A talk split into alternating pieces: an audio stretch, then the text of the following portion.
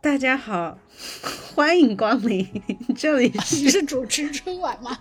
这里是 Well Asleep，我是佩瑶，你是丽丽。OK OK OK，好吧。你还记得我们是什么时候停更的吗？我记得是是不是秋天？秋天吗？差不多，是不是二零二一年的秋天？对对对，接近。哎，我记得好像最后一期是十二月，还是都是二二年的年初了。哦，是吗？就无限期的停更了，嗯、所以距离现在已经有两年了。对。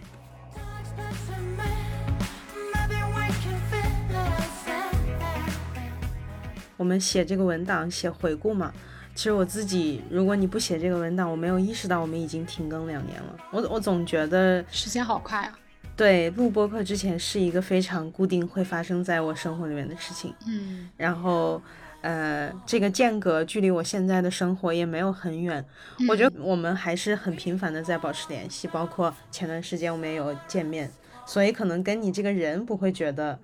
就是很疏远，或者是有什么 gap，、嗯、导致我们一起做的事情就还是给我那样的幻想，就好像。我们还在一起，还是前阵子，对，还是前阵子做的事情，但其实都两年了。是啊，嗯，而且我觉得怎么说呢？其实啊，我我我如果认真的说，我觉得可能近一年我们因为没有在做这件事情了，当然是原因之一。然后呢，某个人又谈恋爱了，所以其实我就觉得那个距离再拉远。然后我觉得做播客这件事情呢，嗯、就是肯定是会让我们又重拾那种紧密的关系，然后一起去做选题啊，一起再去对话这种过去的这些时光，对我来说是很想念的。所以我觉得可能又是一个时机，我们可以重新把这个旅程再拾回来。对，而且我我觉得可能过去这两年的时间就是在积蓄养料吧，包括你，嗯嗯、包括我自己，我觉得我们就是分别。就是一头扎在各自的生活里面，可能又遇到了很多不同的人，又有了很多新的想法。因为之前就是感觉我们停滞的那一段时间，也是觉得就是好像需要，呃，去重新积累很多东西，才能更好的去输出和连接。嗯，对，同意。所以，anyway，就是现在呢，我跟佩瑶。又准备重新开始这段旅程了，但是其实我都有点不敢说这是什么第二季，什么第三季，就就都特别不好意思。所以其实从我们想要做这件事情的初衷来说呢，还是希望它是一个可以细水长流、慢慢做的事情，然后仍然还是去更多的分享，包括一些在海外的这种跨文化的生活和可能那些不太主流的叙事和人生选择和体验。那另外一方面呢，我们可能也希望就是，呃，在未来可以越做越好。那通过播客，我们也可以跟我们的听众，啊、呃，建立一些连接。嗯，这是我还蛮期待的。嗯，你有什么特别期待的吗？我我觉得我我自己也是，嗯、呃，还是很期待我们重启这个播客的。第一就是像你说的这个，嗯，我们两个人之间会有更紧密的联系。嗯，嗯第二也是。我觉得，就就像之前我们一直讲的，这个博客对于我们各自生活的意义，一直都是一个我们可以去进行深度思考的空间。嗯，所以我觉得，就是他回来了，绝对是一个对于我来说是一个非常就值得期待的事情，而且我也会很期待，嗯，在这个新的旅旅程当中，我们俩又可以遇到什么样的嘉宾，又会产生什么样新的连接，又会产生什么样新的思考。因为我觉得之前我们播客里面很多的思考，还都是有指导我去去生活的。嗯，那我们就正式开始吧。好的，OK。那我们今天其实这一期会比较随意一点啊，因为主要还是想跟大家去 update 和分享一下我们在消失的这个将近两年的时间里边，我们到底都经历和成长了什么，包括工作的、生活的，也有可能包括亲密关系的。那佩瑶，你觉得自己在这两年之中有什么巨大的变化？嗯，我自己回想的话，我觉得可能最大的改变也是跟着世界的改变了，当然是这个新冠疫情的结束。嗯，我觉得对我生活绝对是一个翻天覆地的转变。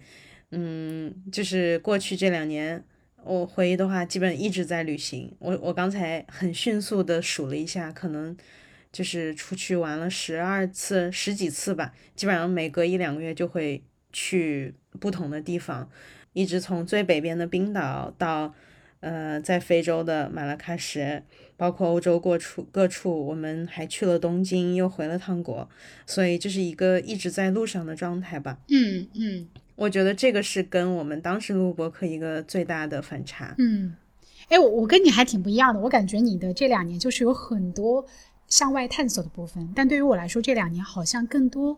我我包括我的性格，我觉得会变得更沉静了一些，就会更内敛和向内收很多，就可能更是一种自我的探索之旅。自己到底是谁，想要什么，感觉会更明确在这两年里。嗯，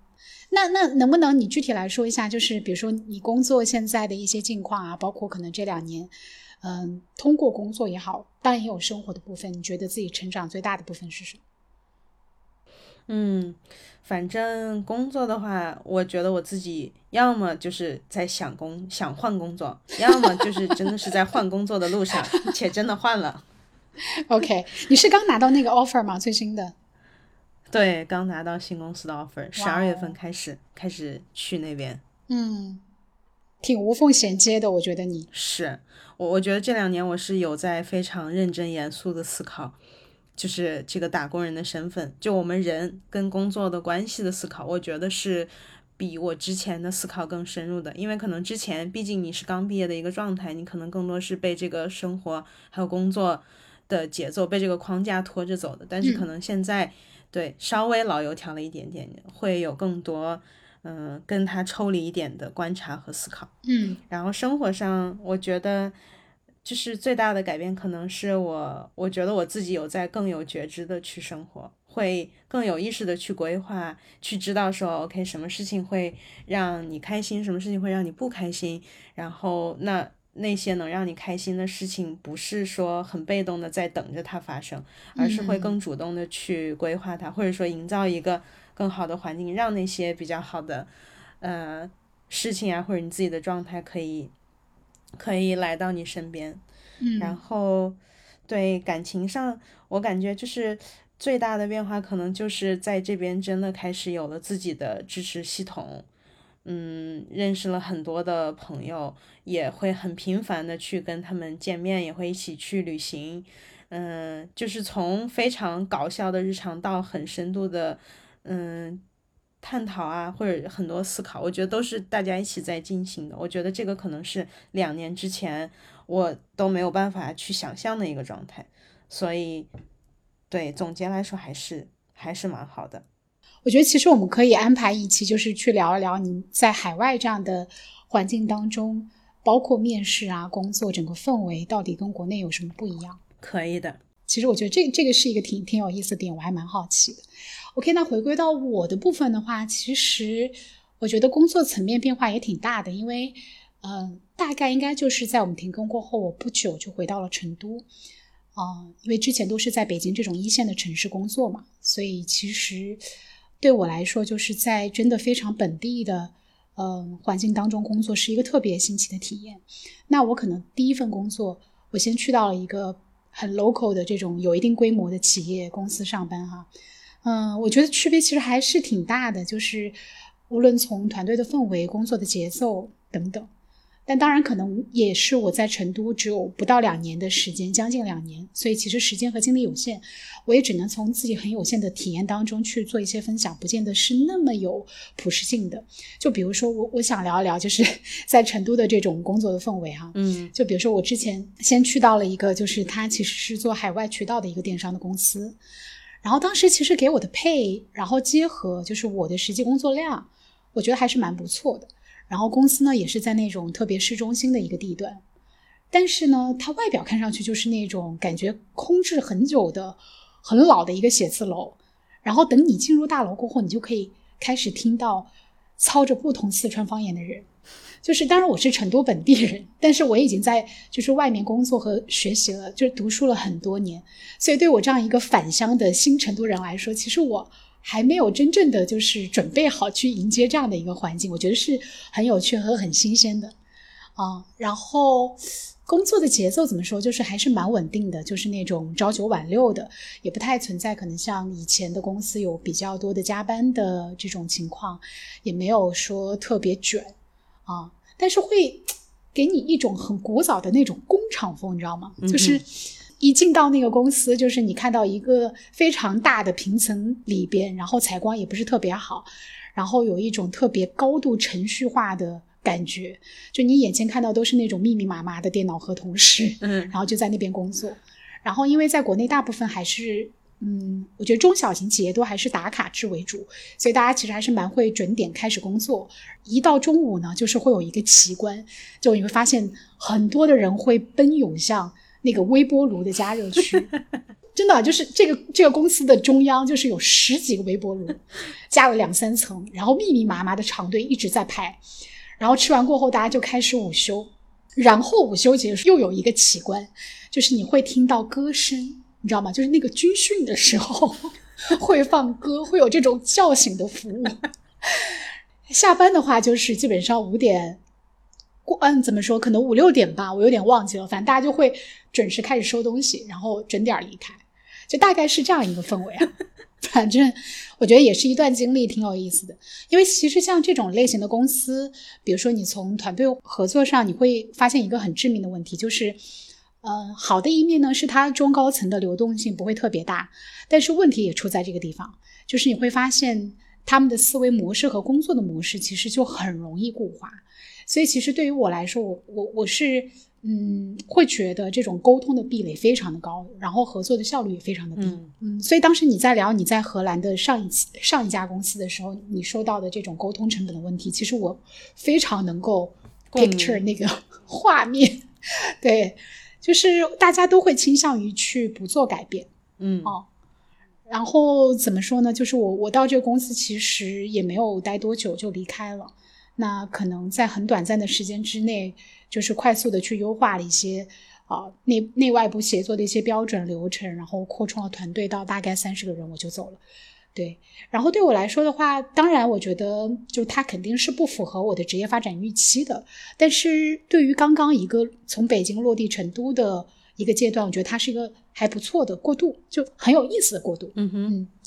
然后之后呢，就是呃一个在冥想赛道的这样一个创业公司的 offer 嘛。然后这个团队呢，就是很明显的是字节系的那一派互联网的人。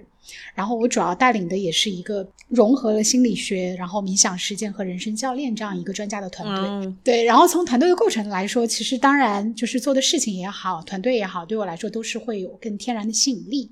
但是其实我并不觉得，就是说，呃，类似字节这种大厂出来的人，就是真的好精英、好厉害。因为我觉得百分之九十九的人仍然都是在一个很工具化的岗位去做一些小角色的事情，哦，对我来说，我其实觉得没有什么特别骄傲的，哦，所以我其实我觉得，无论是顶着这个光环，还是说抨击这种光环的人，其实都是不够自信的人，啊，但是我觉得从那段经历对我来说最大的成长就是，我觉得在大厂的洗礼之下，学习这种协同合作，我觉得这个是一个。我很受益的地方，就这种高效的合作，它可能体现在，比如你如何去高效的组织会议、复盘、推进项目，然后跨部门的沟通等等。甚至我觉得它不是通过这种系统化的培训去做到的，就是在每一天的工作当中，你逐步的对去加深。然后这种特别低摩擦的协同方式，对我来说，就是可以把我大部分工作时间的沟通的内耗降到最低，所以就是还还不错。那回到这份工作，因为它 base 成都嘛，但是呢，我觉得很有意思，就是它其实并没有很明显的这种地域的特色，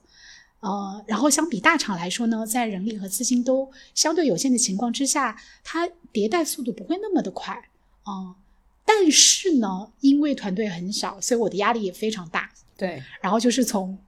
很开始的这种内容运营的负责人的角色，然后到后面又投入到品牌的合作、新媒体的策略等等，所以其实后面也会觉得很累，甚至有段时间我觉得比字节还要累。对，嗯。然后就就也离开了。然后现在我觉得又到了一个完全崭新的一个阶段，甚至可能超越了过去的三四年的工作经历，因为我现在又开始探索自由职业的可能。嗯，嗯，开始的时间不长吧，但是我觉得在这个过程当中，在尝试慢慢的去打破一些我不行、我做不到的这种限制性的信念。嗯，不确定的时刻，那种惶恐不安其实也还是会有，但是我觉得它基本上已经不太会影响我去推动这个事情去发展。对，对我来说，就是可能自由创业，它又是一次破解，就是是一个很很全新的一次播种的过程。就是你要选择合适的种子、合适的土壤，然后现在对我来说，我可能已经差不多迈过了最艰难的第一步，然后就可能想要看着它慢慢的生根，然后去发芽。嗯，这块儿其实我还想补充一下，其实我觉得你没有讲到最重点的东西，是就是我觉得我在你身上看到最大的转变就是。呃，就你说的这个第三段经历嘛，你会去做很多拓展成都本地呃文化呀、社群啊、公共空间，就是你真的会去身体力行去做很多事情，包括你会参与到很多公益项目里面，你知道吗？这个其实给我很大的呃，怎么讲？就是。就是我会觉得非常好，因为我觉得这简直就是心诚则灵，你知道吗？因为之前你看很多年前我们讨论你的职业的时候，嗯，会觉得很迷茫，觉得就是对于文化类的东西感兴趣，但是好像又没有一个很具体的事情可以让你去做，啊，或者说就是它的它的影响力不够大。但是你看，你回到成都以后，其实我觉得成都这个城市也在发生变化。就当现在大家谈论起成都的时候，就是不光是说 OK，成姆斯特丹非常的 chill，大家都可以享受生活，吃的很好吃。其实我觉得就是在这个文化圈吧，大家现在提到成都，都会觉得好像这是一个新的国内的一个文化中心，因为很多的公共空间在这个地方就是有一个非常野蛮生长的状态，然后包括大家。呃，去探讨这些公共议题的时候的形式，不是说像在北京那种很严肃的，你有一个呃专家一样的人坐在上面，然后底下的人只是在听啊，最后提一下问。就是我觉得成都现在是有这个空间和趋势去有新一代的，就是我们想要去参与到这个社会里面，然后他给了很多可能性。嗯，而而你正好在这个呃怎么讲这个大趋势之前回到了成都。嗯，你在那边就是有了你自己很稳定的生活以后，你有了拓展这一切的可能性，然后你参与到了这一波浪潮里面，你认识了很多很多人呀，然后开始做很多事情，就是这完全就是你之前很想要的一种生活状态和要做的事情，嗯，所以真的是心诚则灵啊，就是因为你很想做它，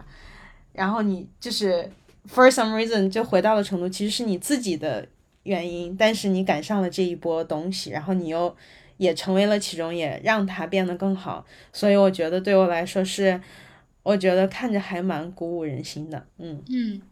但我觉得这个事情的发芽，它不是从我回到成都开始的，它的发芽是起始于我离开了上一家公司，就是我在那个节点，我必须要去做一个抉择，就是我到底是要回到一个体系当中，呃，再去做那样一个。可能有预期、有依靠的这样一个秩序当中，还是说我在野蛮生长中去发展出自己的可能性和自己的秩序感？所以在那个过程当中，其实我真的去探索了很多，包括向外的触达和连接，也是从那个时候开始的。而在此之前的那一年，在公司，其实我反而并不觉得，虽然我人在成都，嗯，但我并不觉得我从文化属性上是真的回归到了这个城市。所以其实我我也很庆幸，就是就是有了那样一个节点，让自己又把自己推了出去。是。然后我觉得回到成都这个点，其实也也可以顺着说一下，就是我我觉得，呃，我有很多朋友会问我，你回到成都觉得跟北京有什么区别？我觉得可能有两点，就是第一点肯定是很舒适的，尤其是你回到了父母的身边。因为像我跟我家人，还特别是我爸的关系，就是又是父女，然后又是哥们儿，就是你跟他们相处，其实不太会有啊，三十四了你就要结婚生子，他们不会催你，就是你不会有这种压力，反而其实就是可以这种彼此陪伴，然后逗乐的这种氛围是很轻松的。而这种轻松、这种亲密关系层面给我带来的安全感和稳定感是非常强的。哦，对，我记得我们其实也也好像在之前的播客聊过，就是对于我来说，我的人生的优先级序列当中，其实亲密关系对我是非常非常非常重要的。然后。我相信对于你也是一样的，就是一个良好的亲密关系，它不仅是爱情、友情，也是亲情，它绝对是个人成长的一个加速器。是。那回到家乡的话，嗯，我觉得我之所以可以持续的去探索自己到底是谁，想要什么，我觉得亲密关系是给我带来了很强的一种抓地的力量，抓地力。就是你当然会有迷茫、受挫、不自信再扑来的时候，但是你不会被这种情绪带得太远，飘得太远。哦，嗯，所以我觉得回到成都，在这个点上，对我来说是是很重要的。然后第二点就是回归到刚才你去说这个公共生活的部分，啊，我觉得，嗯，的确，我觉得它会让我深层的感受到成都本身的一个魅力，它的那种松弛度。一方面，它肯定有这个地域给我的这种裨益，然后同时的话，我觉得可能也有这种时间和阅历上的加持。就比如说我，我先是尝试了在创业公司的这种野蛮的生长，那我可能更清晰的知道自己的能力优势和兴趣方向是什么，比可能之前更加笃定了。那在现在我又游历在了这个体系之外，我去更大胆的去更扎实的去体验成都的在地生活和跟他人的这种连接，就是对在地的这种文化圈子，其实有了更多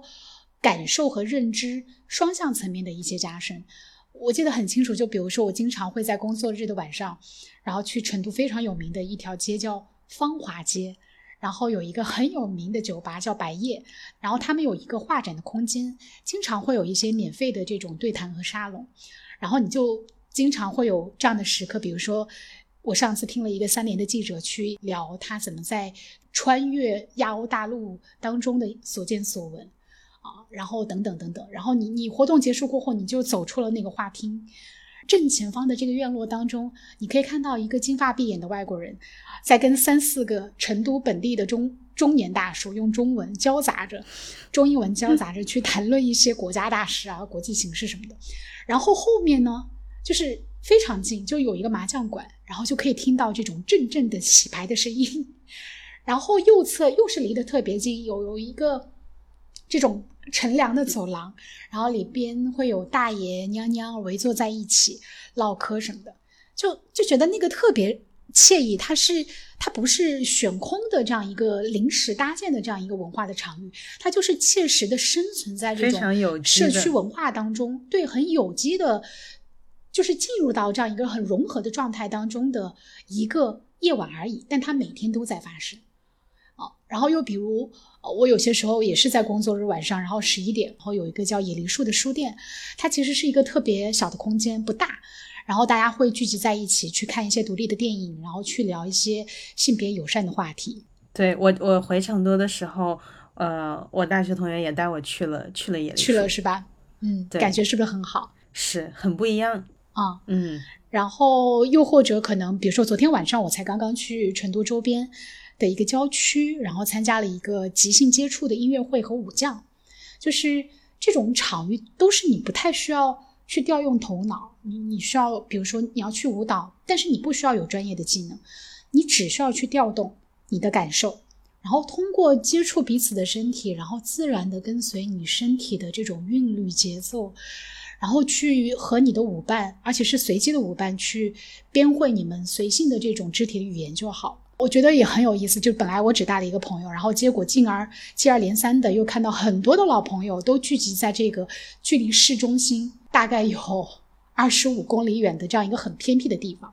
就觉得很有意思。嗯嗯，所以我觉得就说回来，就是在成都，可能无论是沙龙也好，线下观影、即兴接触也好，其实他们都不是一个。即来即去的这样一个临时的活动和场域，它是真的是扎根在这里，然后每个月都会固定有持续的去聚拢，吸引一群跟你其实兴趣很相投的人，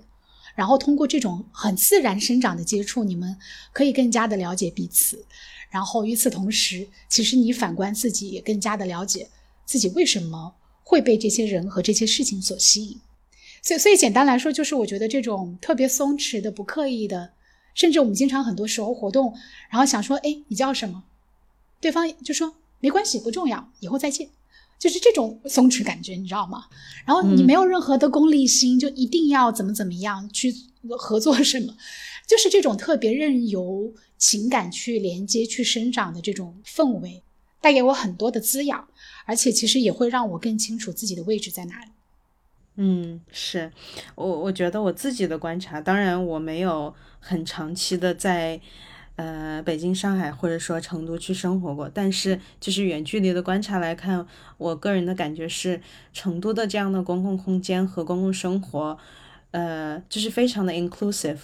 呃，就是大家都可以来，都对，非常就是你都可以去参与进去，你不一定非要很懂这个东西，或者说你要对这个东西有特别的品味啊、想法呀，呃，或者。一些相关的经验吧，就是来者不拒，都可以来玩一玩，对对，然后你也都可以产生新的连接。但是可能北京、上海或者说更大城市一些这样活动会更让你觉得有嗯有包袱一点吧，就是好像你还是要稍微懂一点东西，然后就是啊你要有那个亚逼的那个范，你要懂一些东西你才好去参加，要么感觉你要被鄙视。他的那个圈子文化，我觉得会很重。但是在成都，就是你可能在，比如说野梨树这样的地方，你可以看着穿着穿着拖鞋就进来的老板，你可以看着特别亚逼，然后特别 hipster、特别哥特的人，然后你也可以看到就是一个学生模样的人他进来，就是这些人都可以产生一种，就是我觉得很开放交流的这样一个场域，而并不是说去划分了群体圈子。嗯，对。对，所以，我我觉得这个接着这个可以，其实问你下一个问题，因为真的当时我们重新筹备这个播客，我突然一下想到，就是几年前有一次我们聊孤独这个问题嘛，你就说，呃，你觉得就是孤独对于你来说，孤独的很根本的其中一个原因，就是因为你找不到你自己在这个世界上的位置，所以你就会觉得很孤独，嗯，所以我会很好奇，那两年之后。经过了这么多的探索之后，你会觉得你有更清楚那个位置在哪里吗？嗯，我觉得肯定会更近了。嗯嗯，而且我觉得就是可能相比那个时候，又会更加的开始需要，更加的开始享受一个人的状态。我记得我们上次有一有一次语音，就是我聊说，在国庆的时候，本来原计划我的男朋友他是要来成都来找我的，但是被我拒绝了。然后当时我妈就是在责怪我说。啊，他好不容易就是从香港来了，就是在在在大陆生活了，就是这么好的一个节假日，为什么不在一起？然后我的男友本身也也会觉得有一些失落难过吧。嗯，但那个时候其实我特别特别需要我一个人，就是去直面和突破我当时的困境。然后当时我记得我非常坦诚的跟他说：“我说如果你一来，我可以非常理所当然的就又钻进了爱情的那个避难所里边。”去逃避我当下的这些瓶颈，而当你一走呢，我相信我肯定会跌入到一个可能比当时更加迷茫的一个低谷里边，所以我真的非常需要一个人去花一段时间去好好的梳理，去建立自己的地基，找到自己内心的这样一个秩序感，一点一点的去推进我想要做的探索，然后等我的内核足够稳的时候，那我自然也不需要所谓的爱情的庇护。我觉得这个例子其实是能够反映我对孤独的一个看法和和和状态吧。你不再逃避它，对对对，包括我现在冥想，就是你每天，尤其是在刚开始探索的阶段，你真的会其实很焦虑、很不安的。但是我不会再逃避，我就会在第一刻 醒来的清醒的那一刻，我第一件事情就是去静观自己，直面我最大的那个难题，我的情绪，哦，去跟他对话。哦，所以我觉得这个过程都是通过独处来实现的。嗯，那可能孤独这个东西就是帮我去寻找到了我想要在这个世界建立的某一个位置。那同时，在你更加明确了这个位置或者方向过后，你反向来说也会更好的去面对在孤独时刻那种低落的情绪，甚至开始享受这种孤独本身。嗯嗯，你呢？我觉得，嗯，可能。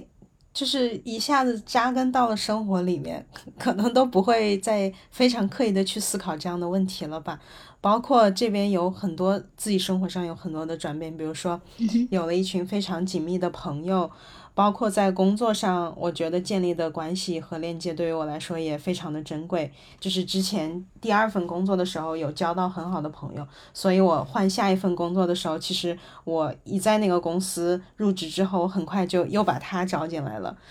所以相当于是你可以跟好朋友一起工作。那当然，我自己的生活关系方面也发生了转变。所以我觉得，嗯。就是这个东西是，确实是因为这些非常有意义的链接和陪伴大大小减了的。就是我会觉得我会更有能量去，嗯，去做很多事情，或者说有之前有很多事情只是我自己一个人在做，现在是两个人或者是一群人在做，我觉得体验是非常不一样的。嗯嗯，就盟友变多了，在一群人的支持下面，会觉得自己更有能量，或者说这种能量。之间就是跟朋友之间，它形成了一个场域，是互相去成就、见证、成长的。对，我觉得可能就是，不管是在你自己的亲密关系，还是说跟这群朋友，我觉得对于我来说最重要的事情是，我觉得我们都是相信同样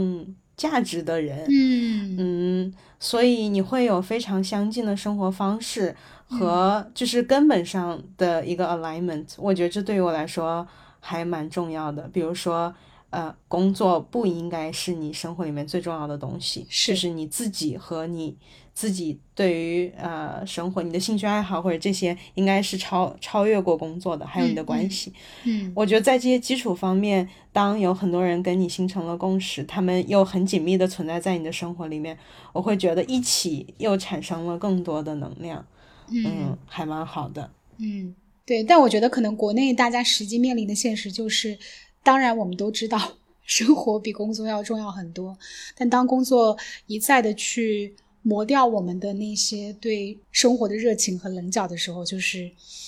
你会陷入到那种困境当中，也不知道该怎么走出来。对，我觉得其实这一个，我我还蛮想我们单独拉一期单独聊的。好呀，好呀。因为我之前其实我觉得这是一个，就是欧洲和中国的之间的差距。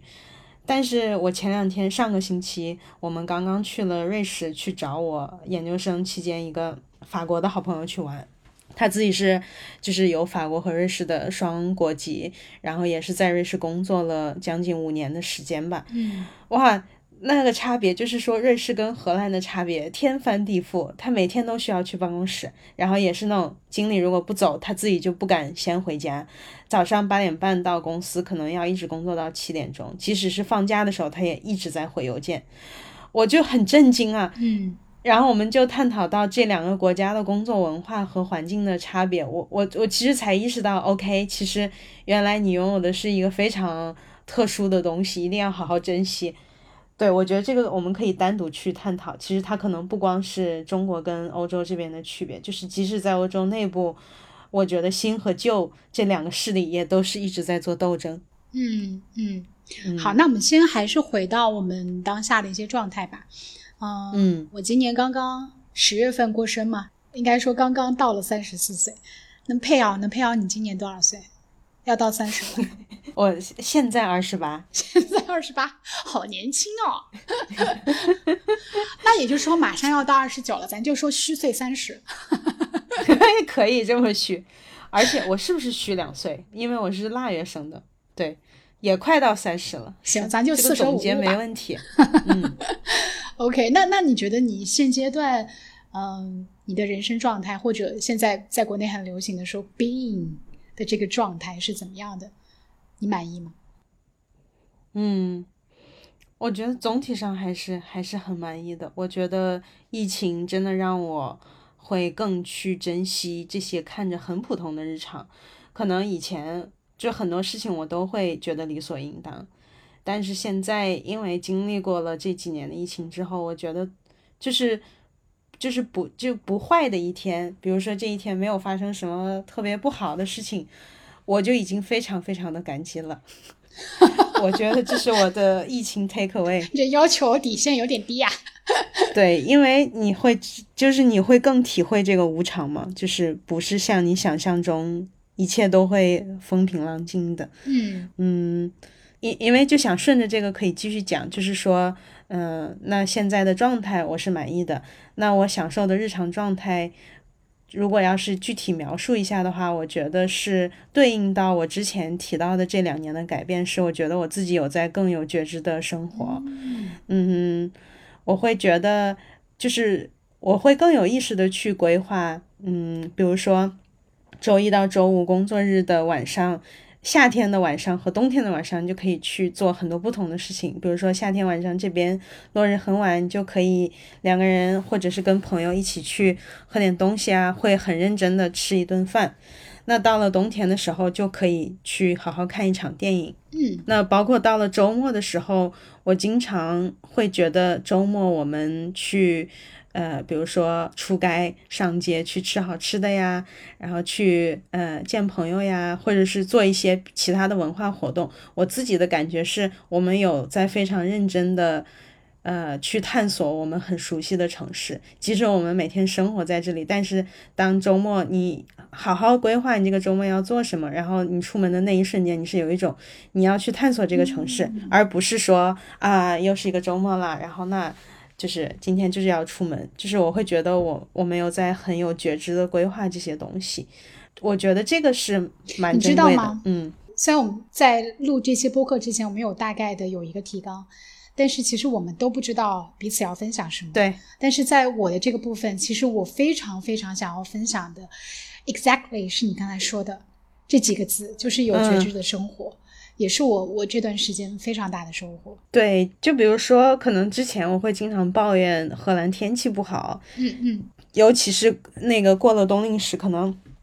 四五点就天黑了，然后你感觉一年有一半都是冬天，一直在下雨，天也很黑，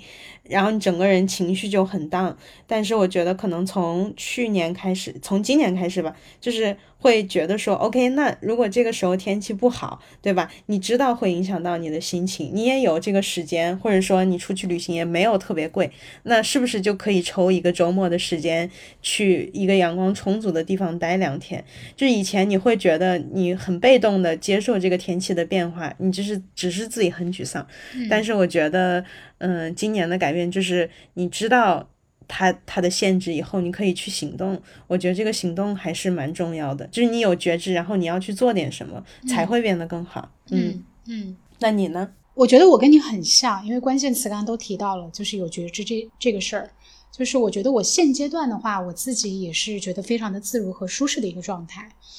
当然也会面临很多的不确定性，我也没有十足的信心和把握，说我一定要，或者说我一定能够，我一定能够做成自己想要做的事情，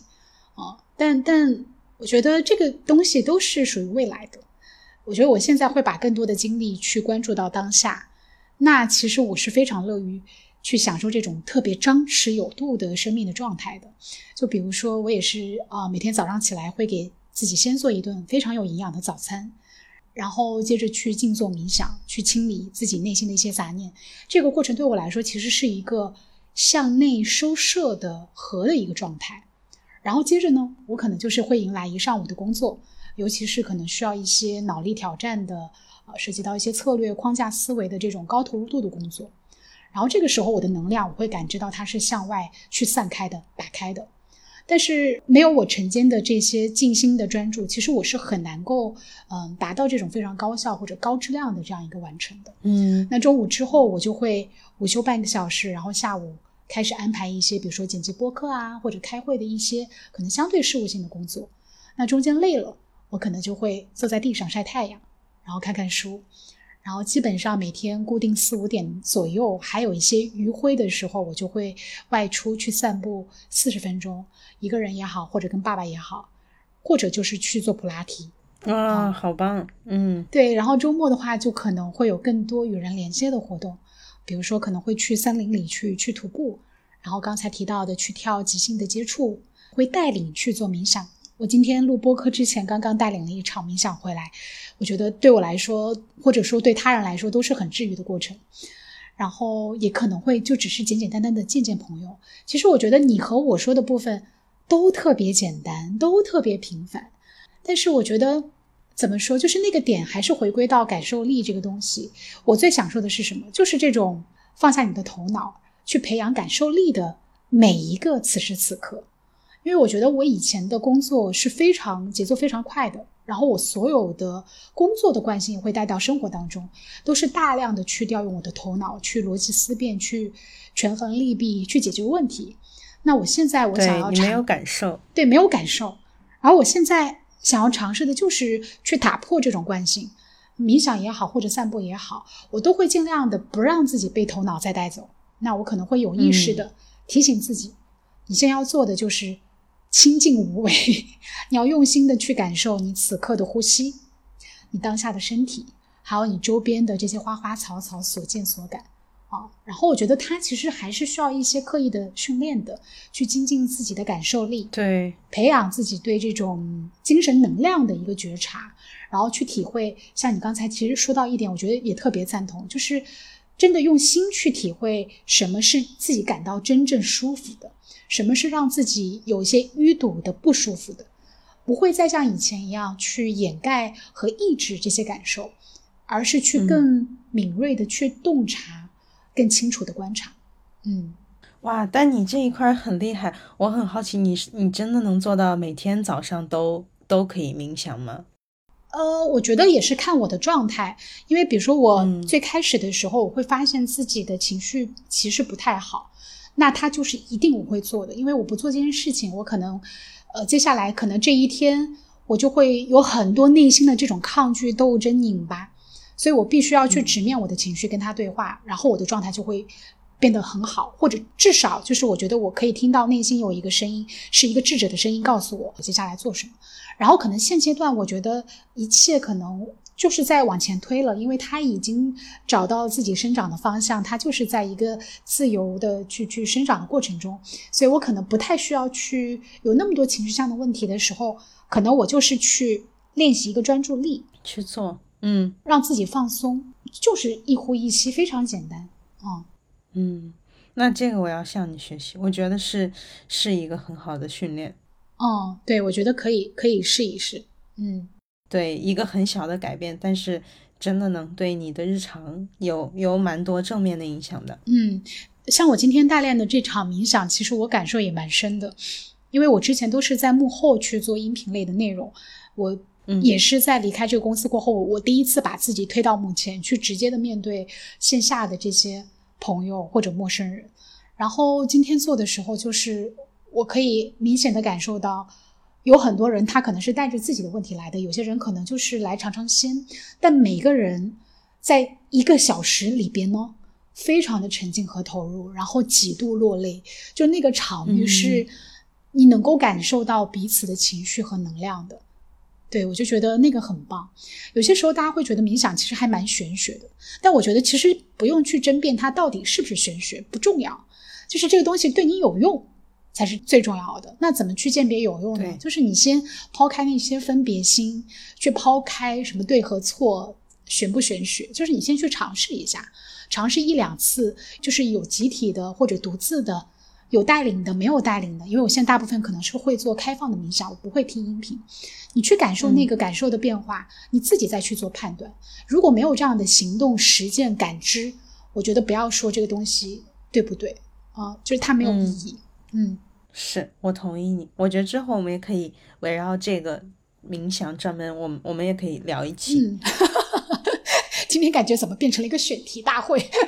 选题会，我也想说。而且我也明显感觉到，就是我精神状态、我的神气会好很多。就我以前可能工作的时候，嗯，比如说我我们今天可能聊了一个小时，我都会觉得我以前的话会提不上气，然后我的肤色可能会偏暗沉。但是我现在每天早上起来的话，我会看到，包括下午的时候，我会感受到我皮肤的光泽会比以前清亮很多。所以我觉得就是你的神气状态跟你的心绪都是。还有包括这种形体都是相通的，对，嗯，好吧，那我们要不然就来最后一个问题好了。好，就是我记得我们上次 在第二期开播的时候也也提到一个哈，可能也说过这个期待吧。咱们就是说复用了那个提纲，就是你对未来三到五年的这个期待是什么？嗯，会思考这个问题吗？最近其实很少，所以我说我们的播客非常有必要嘛。如果要不是有这样的一个场域，然后有这样一个彼此发问，我觉得我不会去想很多这些东西。嗯嗯，但是现在当下很直觉的反应，我会觉得就是刚才你说的那个，我觉得他是需要一生去训练的，他可能。这个人生阶段，嗯，对你很有帮助，但是他是一个需要你持续不断的去练习的。嗯，其实就是本质上，我会觉得，我想要想要的状态是，嗯，就是更好的跟自己相处，然后更加热爱自己的生活。我觉得热爱生活是一种能力，是需要被训练、需需要觉知、需要训练的。那我觉得这个东西是没有尽头的，就是你能更喜欢你自己，你能跟跟自己更好的相处，最后你也能拥有更好的生活。嗯，但是最后落到很具体的东西，我觉得其实最后还是要回归日常，不是说要有多么嗯惊天动地的动地的转变。我觉得这这个就是是非常重要的，就是回到很朴素的这些东西。但是第二点的话，我也会期待说，嗯，如果我自己是一个 OK 的状态的话，我其实也想做更多能就是给别人好的影响的事情。现在可能我还是很迷茫，就是你一直有这个心愿，呃，有一些公益的活动啊，可能你能捐点钱。但是我我没有觉得我有身体力行去做一些很积极的改变，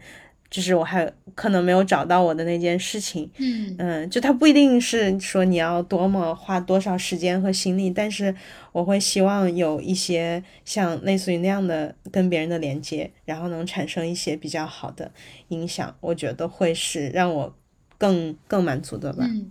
我觉得其实我们恰恰在做播客这件事情，一方面对于我们来说，我觉得是增进这种连接，然后去去加深我们的这种自我反思。但另外一方面，我觉得对外的话，我觉得它可能对他人来说或多或少也会有一些影响力。嗯，就是不见得我们的言语一定有那么强的能量或者张力，但是我相信，至少对于那些可能也在跟我们类似的这样一些处境探索中，或者。在这种生活状态的调整中的人，我觉得是一种陪伴。这种陪伴本身，它就具有很多正向的力量。嗯，所以我觉得，对，就我们在做的事情，呃，用心来回答，它是一件很对的事情。我同意你说的。嗯，那你呢？我觉得我还是希望能够保持我当下这种所谓刚才提到的张弛有度的生命状态。那现在其实，在尝试播下不同的种子。那可能也希望或多或少的能够有一些生根和发芽，嗯，当然，就算他从成功学的定义上可能没有办法一定，呃，就是达到某一种成功或者获得某一种成就，那也没有关系。我觉得至少我尝试过了，在整个投入和连接的过程当中，能够跟团队内的小伙伴，包括你，咱们做播客，嗯，然后也包括可能我们触达到的一些陌生人，我觉得它都是一个彼此照应。然后有所滋养的部分，我觉得就还挺好的，嗯嗯嗯，太好了！我感觉我们这次的这个回顾总结，因为我对于上一次我们从重启的那个谈话还有一些非常隐约的印象，嗯，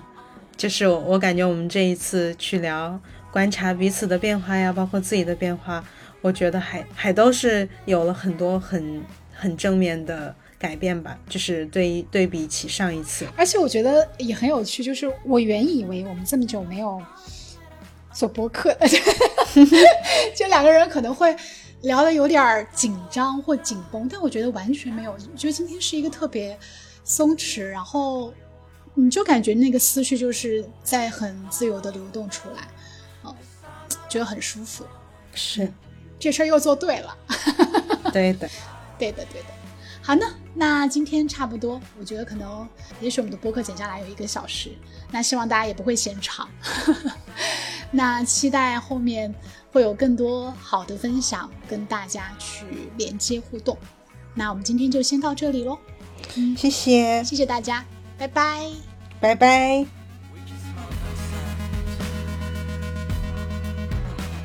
Why Sleep 是一档跨越七个时区的播客栏目。主打跨文化视角下的自我审视与发问。在这里，你可以听到我们横闯东西的有趣故事，不太主流的生活方式，以及共同经历的困惑与成长。你可以在小宇宙、喜马拉雅和 Podcast 收听我们的内容。如果希望与我们有更多的对话和连接，也欢迎留言或来信。